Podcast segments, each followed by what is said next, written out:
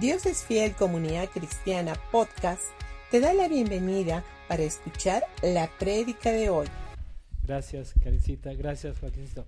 Muy buenos días con todos. Vamos a tomar asiento, por favor. ¿Está bien el, ¿está bien el sonido? Sí se escucha, ¿no? Ya está. Muy bien. Ah, vamos a ir a la palabra y quiero compartir con ustedes eh, el tema El éxito está en ti. ¿Cuántos de ustedes creen que el éxito no está fuera? Porque a veces las personas se confunden.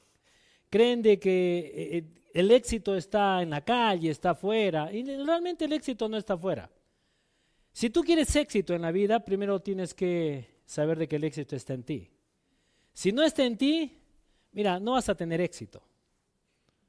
El éxito a veces, eh, a veces uno busca un éxito afuera, pero realmente no es éxito, porque a veces el mundo te dice, ¿quieres tener éxito? Tienes que pisotear a, a fulano, sultano, mengano, y para subir a otro nivel. Tienes que ir y tratar de, de, hacerlos quedar mal, y tú pis, pisotealos, no importa, y subes. Eso no es éxito. El éxito que Dios habla es un éxito donde viene prosperidad, viene paz, y es lo primero que nosotros tenemos que buscar. Ahora, cuando una persona está buscando el éxito del mundo, número uno, no tiene paz. Y siempre va a estar en lo mismo. Va a ser más pobre que lo que realmente debería de ser. Vamos a ir al Salmo capítulo 35, versículo 27. Dice, exaltado sea el Señor quien se deleita en el bienestar de su siervo. Ahora, en otra traducción dice, quien se deleita, perdón, dice, exaltado sea el Señor, quien se deleita en el bienestar, prosperidad y éxito de su siervo. ¿Y sabías de que el éxito, el éxito no es malo? El éxito es bueno. Es más, ¿sabías de que dentro de la perspectiva de Dios, yo creo que Dios cuando nos mira y nos ve de pronto que no estamos siendo exitosos, yo creo que Él dice, ¿qué pasó? Yo te he creado para ser exitoso. Si no, simplemente vayamos desde la concepción, cuando el hombre, cuando venimos nosotros a la tierra. La mamá bota un óvulo y el hombre bota más de 5 millones de espermatozoides. El mejor de todos ellos es el que llega y fecunda ese, ese, ese, ese óvulo y el resultado somos nosotros. O sea, si te das cuenta, Dios desde, la, desde, el, desde el, momento en que nuestros padres se juntaron, Dios, ¿qué es lo que dijo? Quiero que seas exitoso. Solamente el mejor es el que llega y fecunda ese óvulo. Y nosotros somos el resultado. Pero a veces nosotros pensamos de que, de que a veces soy una soy, soy un, no sé, una casualidad. He venido acá a la tierra y soy de pronto un, error de mis padres, un, un descuido de ellos. Y no es así. Número uno, tú no eres ningún descuido. ¿Sabías de que antes de que Dios, inclusive antes de que tus padres se juntaran, Él ya te conocía?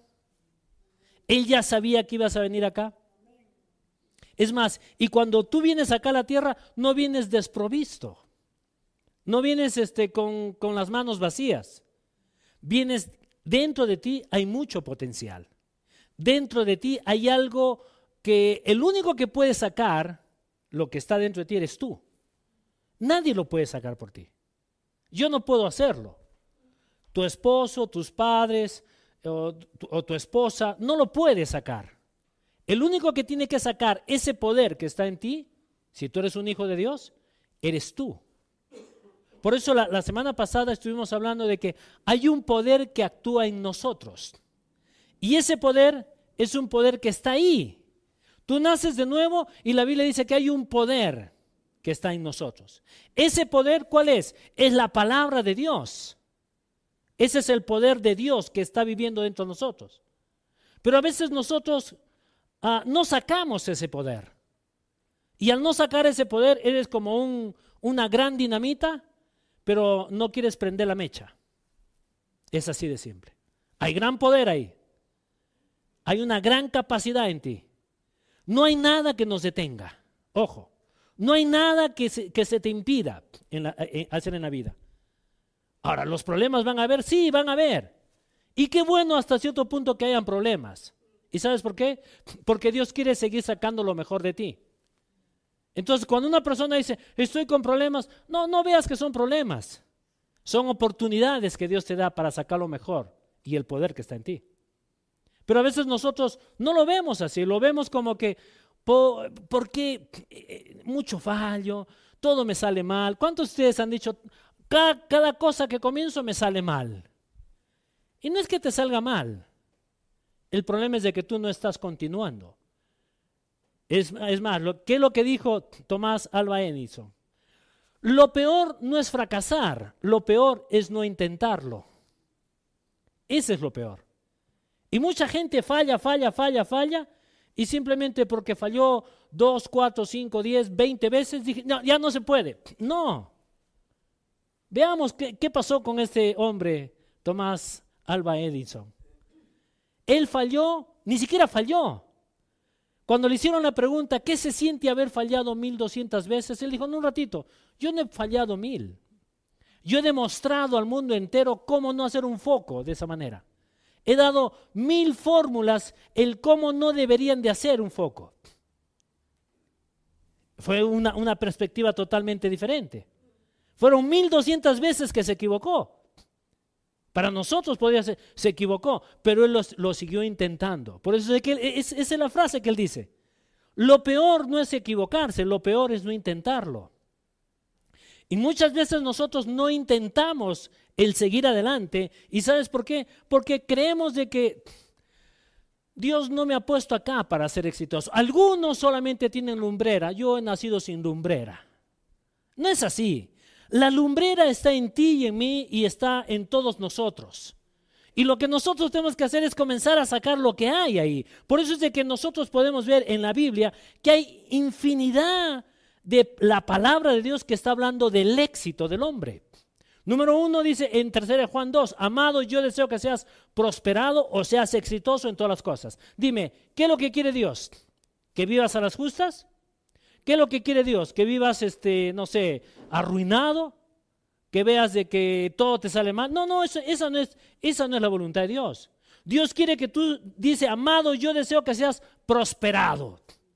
Ahora, cuando hay prosperidad o cuando hay éxito, hay paz y tranquilidad, ¿verdad? Porque cuando una persona no es exitosa, vas a tener paz.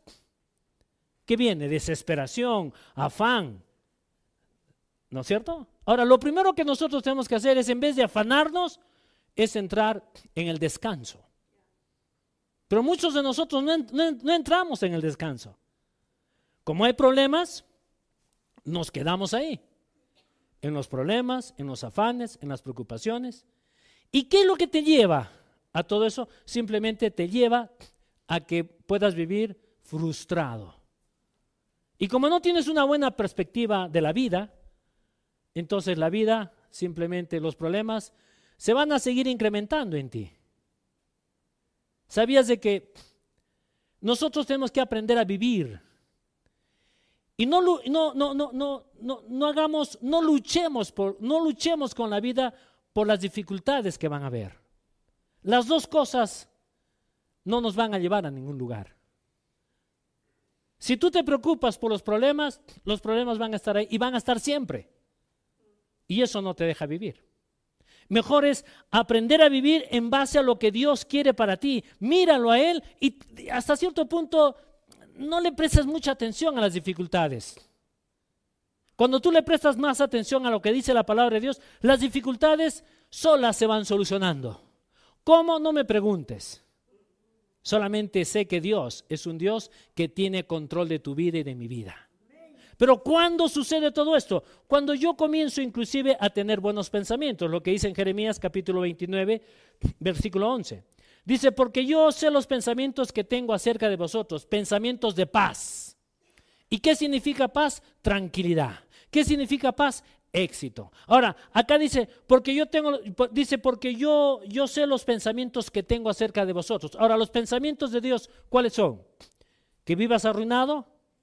que vivas enfermo, que vivas preocupado, que vivas peleando con tu mujer, que vivas peleando con tu esposo, que vivas peleando con, tus hijos. No, eso no, esa no es la voluntad de Dios. La voluntad de Dios es que nosotros aprendamos a tener los pensamientos de Dios siempre. Problemas van a haber en todo lado, en todo nivel hay problemas. Donde hay más problemas es en la casa, ¿verdad? ¿O no? ¿O maridos? ¿O tu mujer te, salió tan santa como la mía? No creo, no creo, ¿verdad? Gracias a Dios que a mí sí me tocó una santa, de acuerdo a la palabra. ¿No? Eh, eh, mujeres, ¿te tocó un santo al lado? ¿No? Sí, ¿no? gracias, amor. Mi esposa dice que sí. Está bien. Pero dígame, si, si, si nosotros lo vamos viendo en la casa, no somos santos, ninguno, ni hombre ni mujer. Ahora, obviamente somos santos para el Señor, pero en el, en el ámbito natural no somos santos, somos defectuosos, nos fastidiamos de todo, nos fastidiamos de, cualquier cosa. Algo chiquitito lo hacemos grande y algo grande ni importancia le damos. O sea, somos tan raros nosotros los, los seres humanos que de, lo, de donde no deberíamos de pelear, peleamos. Encontramos cualquier situación para discutir y, y estar ahí chocándonos. Pero esa no es la voluntad de Dios. La voluntad de Dios es de que Dios dice, ten pensamientos altos. Y esos pensamientos altos es lo que habla incluso. Debes de pensar en todo lo bueno, todo lo honesto, todo lo puro, todo lo amable, todo lo que es de buen nombre. Si hay virtud alguna en esto pensad y el Dios de paz te seguirá. Y si no pienso así, el Dios de paz no te va a seguir. Pues. Así de simple. Tenemos que ver, ver la palabra. Ojo, la palabra es clara. Y la Biblia dice, el Dios de paz te acompañará. Pero cuando te acompaña ese Dios de paz? Cuando yo estoy pensando y estoy teniendo los pensamientos de Dios. Pero si no tengo los pensamientos de Dios, ese Dios de paz me acompañará. No creo, porque no hay paz. Porque si yo no tengo buenos pensamientos, no tengo paz. Si yo no tengo buenos pensamientos, simplemente voy a vivir en eh, voy a estar preocupado, afanado, turbado, peleándome, discutiendo con los demás. Ese es el problema. Pero ¿qué sucede cuando comenzamos a tener esos pensamientos de paz? Los pensamientos de Dios. ¿No? ¿Nos vamos a equivocar? Todos nos equivocamos. Todos se equivocan, ¿verdad? ¿O hay alguien que no se equivoca? Levante la mano para mandarlo de una vez al cielo. ¿No?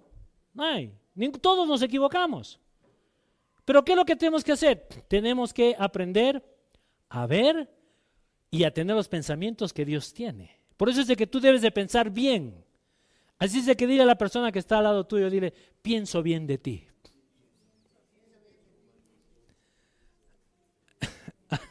¿Ah? Vamos, dile ahora tú, tú responde, le dice, yo también pienso bien de ti. Vamos, vamos, dile, dile, no, no tengas vergüenza. No importa si te has peleado hoy día con tu esposo, dile, pienso bien de ti. Ahora miren qué es lo que dice en Proverbios, capítulo 14, eh, en Proverbios, perdón, eh, capítulo 4, versículo 18. Dice, mas la senda de los justos es como la luz de la aurora, que ve en aumento hasta que el día es perfecto. Ahora, ¿cuál es la voluntad de Dios? es de que nosotros vayamos como la luz de la aurora hasta que el día es perfecto. Pero ¿qué hace la luz? ¿La luz oscurece o la luz da claridad? Alumbra, ¿verdad? Eso es lo que Dios quiere. Dios quiere que tú vayas, por donde vayas, tú tienes que ir alumbrando. Alumbra. Y para alumbrar, ¿qué necesito para alumbrar? ¿Comprar una linterna, una vela? No, si tú quieres alumbrar, tú necesitas ir a la palabra. Si tú no vas a la palabra, mira, tú no vas a ser una lumbrera. Porque la palabra es la que te alumbra. La palabra es la que te hace pensar diferente. La palabra es la que te hace ver lo que nuestros ojos naturales nos dicen no se puede. Eso es lo que dicen nuestros ojos naturales. Pero la palabra te dice, comienza a mirar lo que realmente es y no lo que estás viendo. ¿Qué, ¿Cuál es mi pensamiento que yo tengo para ti? Por eso es de que si vamos pensando como Dios piensa, nuestra vida sería mejor. El éxito realmente Dios quiere que tú y yo podamos tener éxito y un éxito completo. Y el éxito que habla la palabra no es tan solamente la parte económica, no. Es una parte, sí. Pero Dios quiere que tú seas exitoso en cada cosa que haces. Comienza a dar. Da lo que tienes. Y el dar no es hablar, no, estoy hablando acá de dinero, es el dar lo que está dentro de ti. Miren, ¿qué es lo que hizo el apóstol ah, Pedro y Juan. Cuando iban, esto lo habla en Hechos, en Hechos capítulo 2. Cuando él estaba, dice, subiendo a las 3 de la tarde, se estaba yendo al templo a orar, y de pronto e, era las 3 de la tarde, y, lo ponían ahí a un, a un, hombre, a un cojito, a un inválido, lo, lo pusieron ahí en la puerta. Y dice que este hombre era un mendigo, Los, lo ponían ahí y él comenzaba a pedir plata, dame plata, dame plata, dame plata. Y dice la Biblia que cuando este hombre vio que Pedro y Juan estaban listos para entrar, les estiró la mano, dame algo. Y la Biblia dice de que Pedro le dice, no tengo plata ni tengo oro, pero lo que tengo te doy. En el nombre de Jesucristo, levántate y se sano. Ahora, yo creo que si Pedro hubiera estado dando dinero, le hubiera dado dinero. Pero Pedro no, le estaba, no estaba dando dinero, él estaba dando vida. Ahora, ¿qué es lo que tú tienes? Tú puedes dar lo mismo. Tú puedes dar lo, mismo donde tú estés, da vida a las personas. No estés dando, este, qué sé yo, eh, solamente pesimismo. No se puede, es imposible, pero ¿cómo hago? No, no, no, no, no, no. Tú no tienes que estar viendo la vida de esa manera. Tú tienes que levantarte y decir, ok, ¿has, has podido tener un día malo? ¿Quién no tiene días malos? Dígame. ¿Todos ustedes tienen siempre días, días buenos? No. A veces tenemos días tan pésimos que uno uno dice, ¿para qué salir de mi cama? Me hubiera quedado en mi cama mejor. ¿Cuántos han tenido un día así? Yo he tenido varias veces. He tenido días donde dije, ah, ¿para qué me levanté? Tenía que quedarme en la cama, eh, seguir soñando, ¿no? ¿Qué sé yo?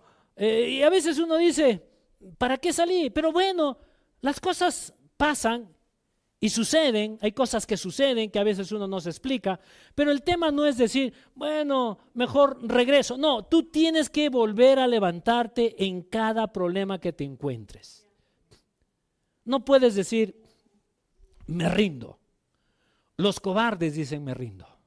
Los cobardes dicen, renuncio. No renuncies a nada. Levántate. Vuelve a intentarlo otra vez. ¿No has ingresado a la universidad? ¿Y cuál es el problema? No eres el primero ni el último. vuelve, vuelve a hacerlo. Pero no, no tienes que decir, no ingresé y ahora. No, si no has ingresado, prepárate. No me salió algo bien. ¿Y cuál es el problema? Vuélvelo a hacer. A lo mejor. Y eso es parte de, pero es decisión de uno. Ojo, el éxito no es tan solamente eh, eh, eh, el desear las cosas. No es quiero tal cosas, no. Tú tienes que comenzar a desearlo en tu corazón, pero aferrarte a eso. me gusta una historia.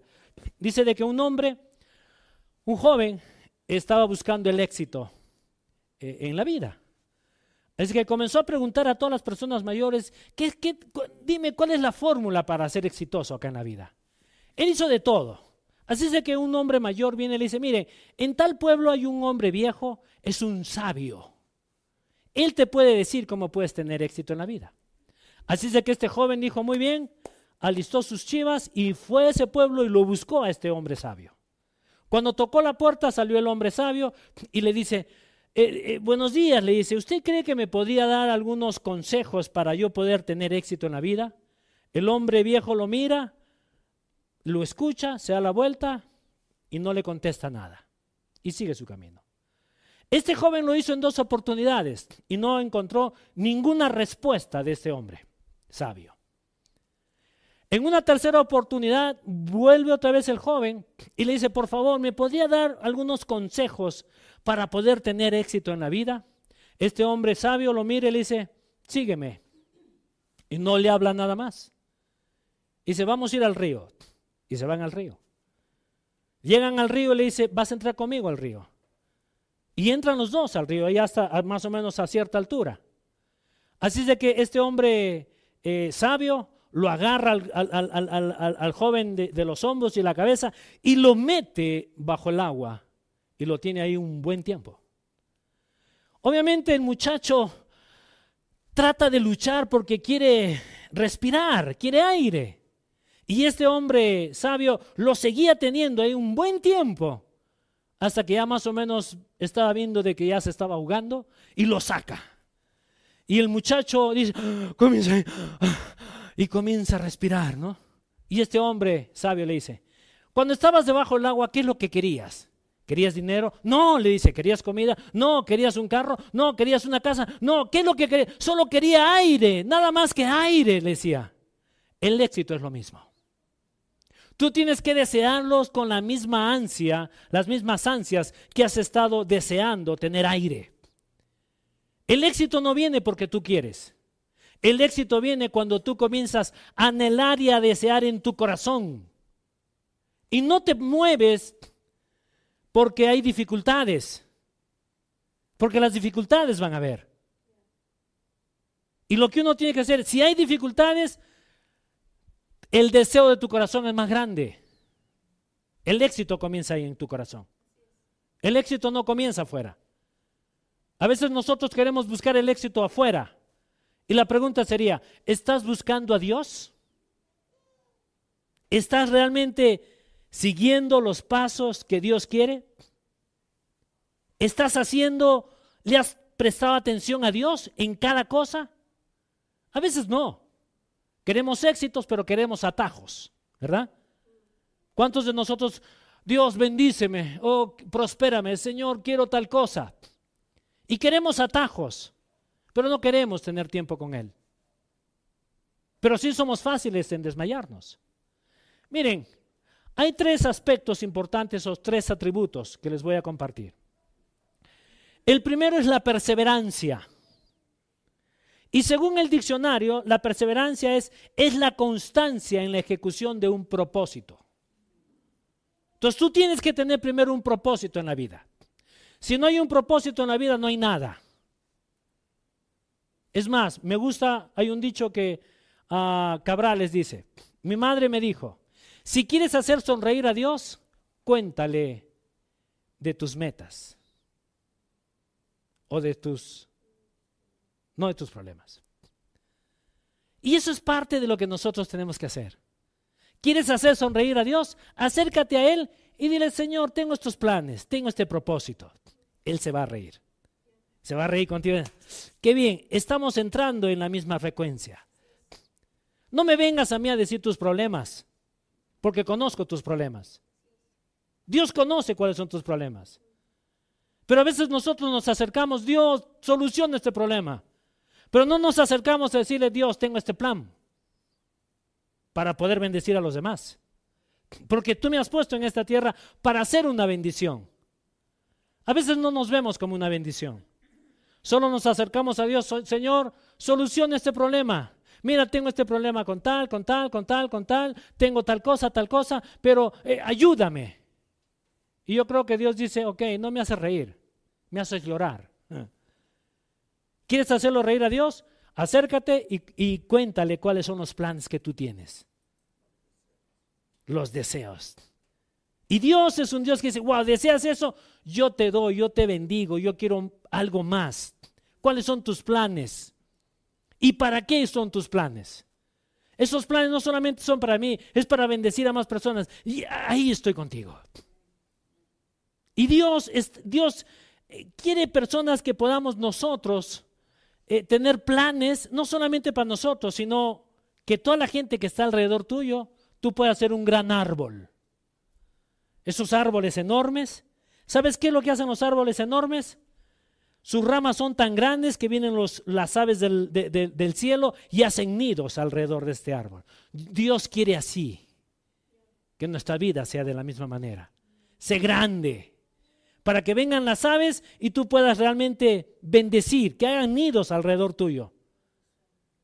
Dale sombra, dale ahí, dales vida. Diles, yo estoy acá para protegerte. Eso es lo que Dios quiere. Pero a veces, no, no, número uno, nos, nos detenemos cuando las cosas no salen bien. Pero ¿qué es lo que dice en, el, en Gálatas capítulo 6, versículo 9? Dice, no nos cansemos pues de hacer el bien, porque a su tiempo segaremos si no desmayamos. Miren, ¿qué significa la palabra desmayar? obviamente, o qué es lo que Dios quiere. Él dice la Biblia, no desmayes. Y uno de los atributos del éxito es el no desmayar, es el que nosotros sigamos mirando. Te caíste, levántate. Las cosas no te salieron bien, no llores, levántate y dale una buena sonrisa y sigue adelante. Pero se han dado cuenta que a veces no, no sonreímos. ¿Cuántos de ustedes cuando les pasa algo, en vez de reír, lloran? O se preocupan, o se estresan, o ponen la cara como están poniendo ahorita. ¿No? No, Dios dice, ríete en mí, gózate en mí. Y cuando nosotros aprendemos a gozarnos en el Señor, yo creo que ahí es cuando Dios comienza a hacer milagros. Cuando la gente viene y te dice, no se puede, no se puede, no se puede, y tú en vez de decir, pero ¿por qué? Simplemente tú dices, ya está bien. Bueno, ahorita dices que no, pero tú no sabes que ese trabajo es mío. Yo me acuerdo cuando yo entré a trabajar a Coca-Cola. Presenté mis papeles y cuando tuve la entrevista, me dijo el gerente general, él me dijo, no hay vacantes. Cuando vio mi currículum dijo, no me sirves. Y me votó, me choteó. Nunca antes me, habían tratado así. Yo salí de ese lugar, no les miento, salí, tomé un taxi porque me acuerdo mi carro estaba, lo, llevé al taller, algo pasó. Tomé un taxi y en el taxi estaba llorando en la parte de atrás. Cuando llegué a mi casa, mi esposa me dijo, ella estaba en la cocina y me dijo, ¿todo bien? Sí, todo bien, le dije. Y me subí al segundo piso, me metí al baño y estaba llorando. Y llegó un momento en que el Señor me dijo, ¿por qué lloras? Y dije, porque me han dicho que no. ¿Y quién es Él? ¿Y quién soy yo para ti? Y yo dije, tú eres mi padre. El padre que no tuve, tú eres, para mí. ¿Y saben qué? ¿Saben qué es lo que me, fue algo tan fuerte en mi corazón? Y me dijo, ellos, él te puede decir no hay vacantes. Pero yo digo que sí hay vacantes. Veinte días después, el hombre donde yo entré, este hombre simplemente se arrebató y después de 20 años de trabajo se fue, porque no sé qué le pasó, una chiripiolca le dio. Y me llamaron y me dijeron, este es el puesto que tienes para ti. Y dije, está bien. Y yo entré ahí a trabajar. Obviamente no calificaba, pero Dios me puso en ese lugar. Cuando yo pasé después, pasaron unos meses, yo me acerqué a darle gracias al, ingeniero, al gerente. Le dije, quiero agradecerle. Y él me dijo, ¿sabes qué? No sé qué es lo que tú tienes, pero durante esos, esos días después de que tú has venido, no podía dormir. Te miraba en todo lado. Hasta en la playa te he visto, y la verdad que estaba en la playa. Y me miraba porque él subía por siete esquinas y mi, suegra vivía por ahí, o vivía ahí, en, vivía ahí en Vallecito, vivía en Vallecito, o vivía en Vallecito. Entonces yo tenía que bajar o tenía que estar, eh, cruzar. Y me dice, te he visto por varios lugares. No, cerraba mis ojos y te miraba. ¿Qué es lo que tienes? Y yo me comencé a reír y le dije, bueno, tengo a Dios. Y yo he, visto la mano de Dios en cada momento, en cada, situación. No entré, es más, yo acepté, acepté el sueldo que ellos me dieron. No era el más correcto, pero no importa. Acepté. Después de seis meses yo me fui donde mi jefe y le dije, eh, doctor, que era el doctor Miranda, le dije, doctor, ah, he cumplido todas las metas que usted me ha dado. Es más, yo me puse las metas. Le dije, he cumplido esto, esto, esto. Creo que me merezco un aumento. Y es más, eh, estoy ganando menos que un obrero quisiera ganar un poquito más que un empleado. Y él me dijo, Vicente, tú sabes de que eso a veces no se puede. Acá en Coca-Cola solamente se da una vez al año un aumento, no dos veces. Y le dije, no se preocupe, yo ya hablé con el de arriba. ¿Con el ingeniero? No, no, le dije, con el de más arriba, con Michael Milcher. No, no, con el de más arriba. ¿Con quién? Con mi padre, le dije, con Dios. Él comenzó a reírse y me dijo, haz la propuesta. Pero no te prometo nada. No, no se preocupe, ya el de arriba ya sabe. Y él cuando él ha subido, él subía y el ingeniero dice que salía porque tenía que viajar. Y Y dijo, ingeniero, este, ¿me podría firmar, Vicente? Que... ¿Dónde? Ya, ya, ya, ya, chao. Y simplemente firmó y me lo dio. Y cuando él bajó, él me, lo dio porque obviamente yo llevaba las planillas. me dice, eh, no sé, me lo ha firmado y date el aumento desde el primero de, este mes, porque era mitad de mes.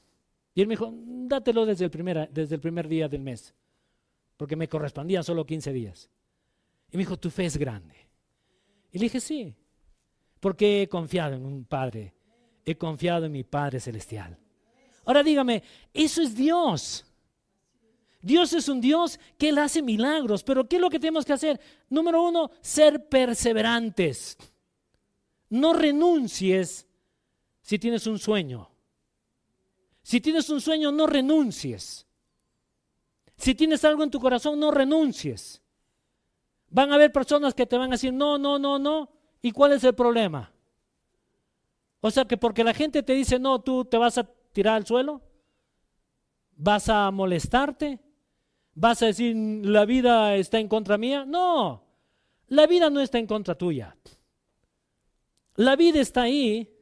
Y la Biblia dice, en el mundo tendréis aflicción, pero confiad, yo he vencido al mundo. Ahora, mi confianza no está en mis problemas, mi confianza incluso no está en mi, habilidad, mi confianza no está en lo que me pagan, en mi sueldo, no, mi confianza está en Dios. Él es mi confianza. De repente no me alcanza, pero bueno, algo va a tener que suceder. ¿Y sabes por qué? Porque mi confianza está ahí. Ese es el Dios al que nosotros podemos servirle. Miren, ¿qué es lo que dice en, eh, Segunda de Reyes, capítulo 2, versículos 2, 4, 6 y 9 y 10? Acá está hablando de Eliseo. Y dice, Elías le dijo a Eliseo, quédate aquí porque el Señor me dijo que fuera Betel. Eliseo respondió, Tan cierto como el Señor vive y tú vives, nunca te dejaré. Así que descendieron juntos a Betel. Versículo 4. Entonces Elías le dijo a Eliseo, quédate aquí porque el Señor me dijo que fuera a Jericó. Pero Eliseo le respondió de nuevo, tan cierto como el Señor vive y que tú vives, nunca te dejaré. Así que continuaron juntos a Jericó. Versículo 6. Entonces Elías le dijo a Eliseo, quédate aquí porque el Señor me dijo que fuera al río Jordán. Pero una vez más, Eliseo respondió, tan cierto como el Señor vive y tú vives, nunca te dejaré. Así que siguieron juntos. Versículo 9. Cuando llegaron al otro lado, Elías le dijo a Eliseo, dime, ¿qué puedo hacer por ti antes de que sea llevado? Y Eliseo respondió, te pido que me permitas heredar una doble porción de tu espíritu y que llegue a ser tu sucesor. Has pedido cosa difícil, respondió Elías. Si me ves en el momento en que, en que sea llevado de tu lado, recibirás lo que pediste, pero si no, si no, si no me ves, no lo recibirás. Ahora dígame, nosotros podemos ver acá un gran ejemplo de perseverancia. En tres oportunidades, obviamente eh, Elías le está diciendo, déjame. O mejor dicho, ya no me sigas, hasta acá nomás. Y el otro dice, no, yo te voy a seguir. Me voy a ir a, Betel, te sigo. Me voy a ir a Jericó, te sigo. Me voy a cruzar el río, te sigo. Y cuando él llega, y yo creo que no, no fueron momentos, fue de, este, todo corrido. Yo creo que él se quedaba y tomaba un tiempo, pero Eliseo tomaba un tiempo para verlo a él. Por eso es de que en la última parte le dice, has pedido algo difícil, respondió Elías. Si me ves en el momento en que sea llevado de tu lado, vas a recibir lo que tú me pides. Ahora, ¿qué es lo que él hizo? Yo creo que Eliseo se quedó mirándolo fijamente y estaba ahí en cada momento. Ojo, lo servía hacía un buen trabajo, pero lo servía. Y él estaba aprendiendo todo lo que él hacía, él estaba viendo cómo lo hacía. Ahora la pregunta es, ¿tú a quién estás viendo cuando tienes problemas? ¿O tú a quién estás viendo cuando de pronto vienen las, vienen las personas y te comienzan a decir, déjame, déjame, déjame, déjame, o abandóname, o ya no me sigas? ¿Tú qué haces? A veces prestamos atención. Nos desviamos y, nos, y ponemos nuestros ojos en los, en los problemas y en las dificultades y dejamos de ver al hombre de Dios. En este caso, dejamos de ver a Jesús. Y Jesús siempre te está diciendo, si me buscas, si me pones en primer lugar, pídeme todo lo que tú quieras, yo te lo doy. ¿Eso no dice la Biblia? Y yo puedo ver de que es lo mismo, diferente manera. Pero yo, yo creo que es la misma enseñanza. Cuando viene le dice, si me miras, vas a recibir lo que tú quieres y el doble, y vas a ser mi sucesor. Pero si no me ves y yo me voy, pues bueno, perdiste todo.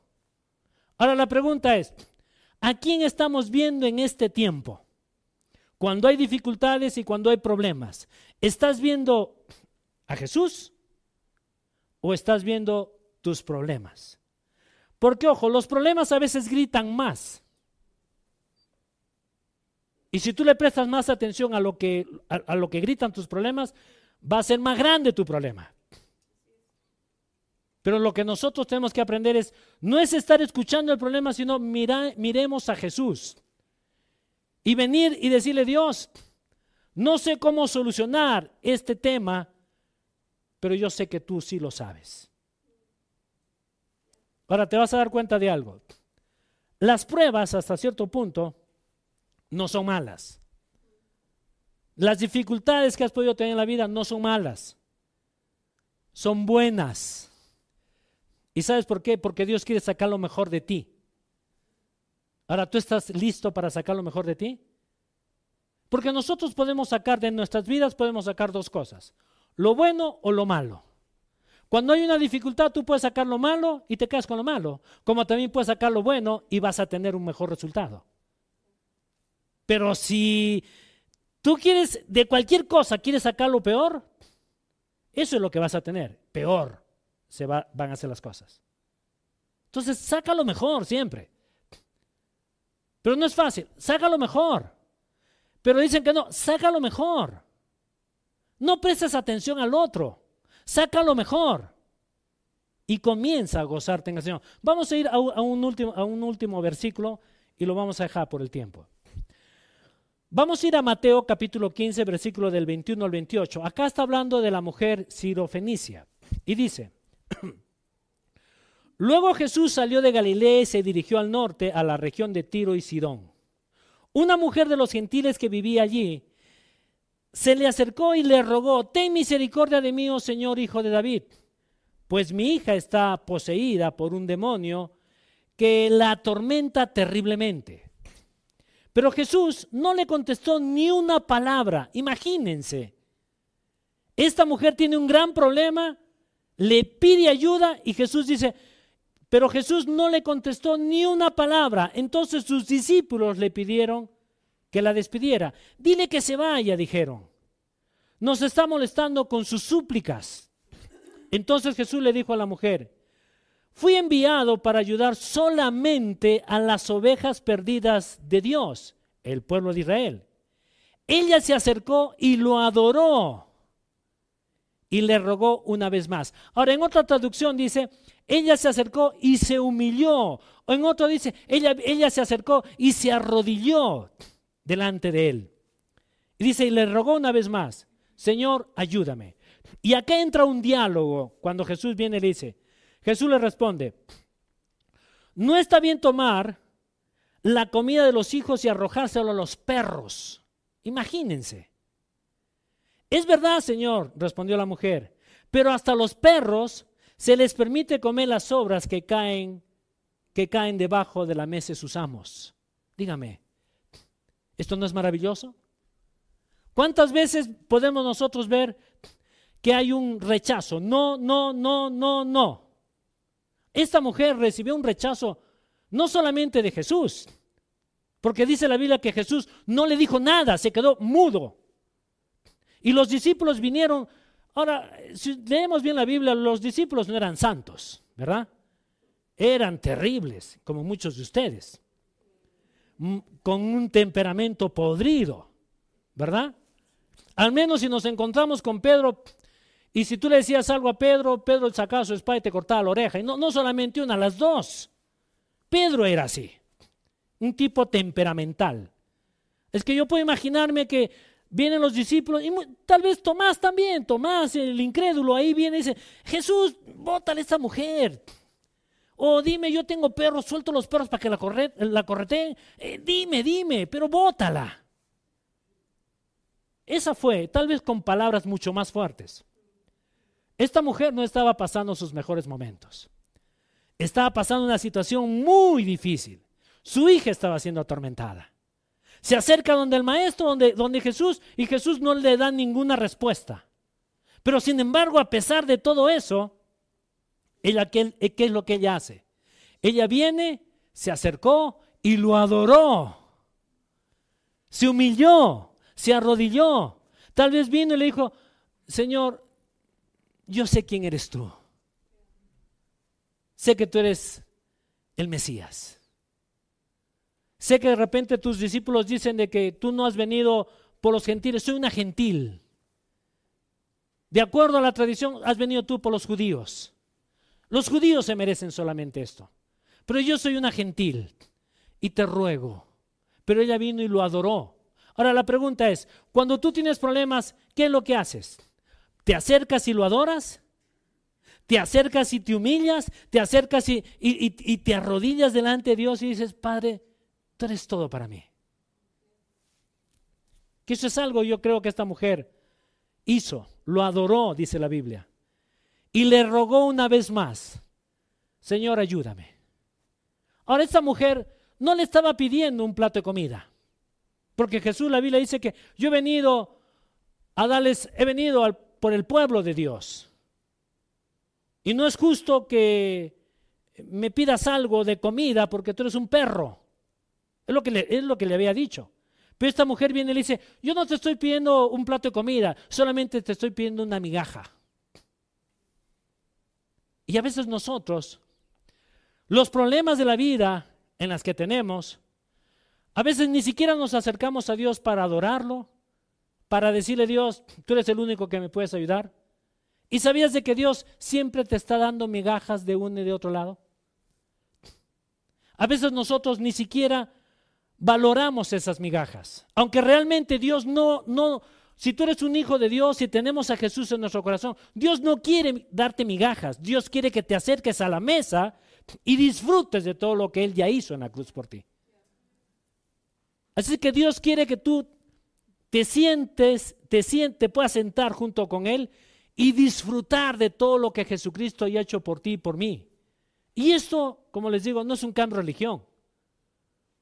Jesucristo no vino a predicar religión. Jesucristo no vino a decir, oye, deja de ser tal cosa, ahora tienes que hacer esto, esto, esto. No, no, no. Jesucristo no vino en ningún momento a predicar religión. Él dijo, yo soy el camino, la verdad y la vida. Nadie viene al Padre si no es por mí. Y eso es lo que nosotros tenemos que ver. ¿Y qué es, lo que, es lo que tenemos que hacer? Que a veces nosotros ni siquiera buscamos la comida. ¿Y sabes cuál es la comida? Su palabra.